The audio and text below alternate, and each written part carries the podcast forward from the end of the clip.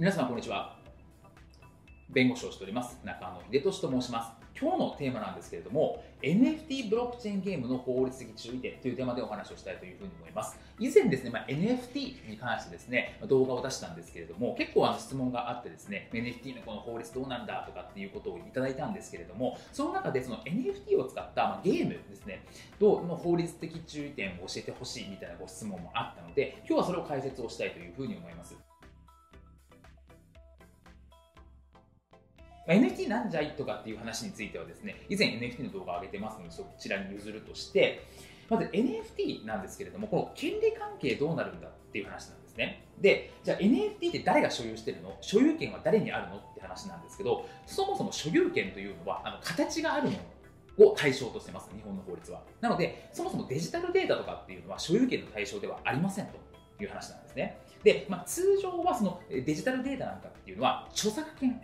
が誰にあるかみたいなところがすごく重要で、まあ、著作権イコール所有権だと思ってください、デジタルデータの場合は。で、著作権については通常はそのゲームの運営者に帰属してます。これ著作権の動画でも言ったんですけれども、著作権は誰に帰属しますか？それは作った人ですと。いう話なので、まあ、NFT のゲームなり NFT を作った方ですねがこれが帰属しますという話なのででも利用規約とかにですね NFT 化されたゲームアイテムっていう権利がどこにあるのか何も書いてなければゲーム運営者ですと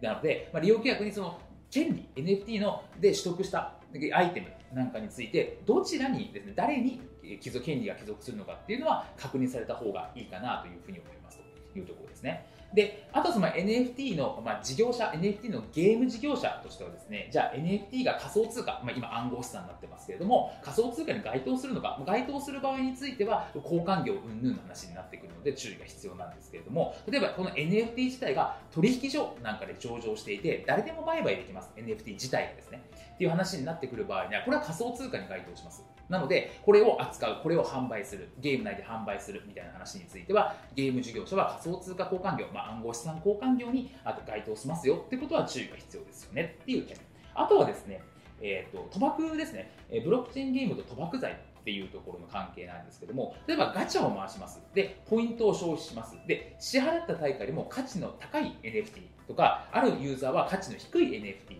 を入手するユーザーがいますっていう、こういう場合ですね。こういう場合は賭博罪になる可能性がありますと。いうところですね。なので、まあ、ガチャみたいに入れる、まあ、ガチャ自体はいいんですけれども、例えば誰かが得をして、誰かが損をするみたいな、そういうようなものの場合ですね、実際に消費したポイントよりも低くなる人がいたり、高くなる人がいたりみたいな話になってくると、これちょっとギャンブルですね、賭博の要素が出てくるので、ここもちょっと注意が必要かなというふうに思います。なので、まあ、NFT のゲームの事業者とかに対しては、やはり NFT、まだまだ新しいところではあるので、意外な法律に引っかかるかもしれませんというところなので、ここはちょっと注意をしていただいて運営する必要があるかなというふうに思います。本日も動画をご覧いただきましてありがとうございました。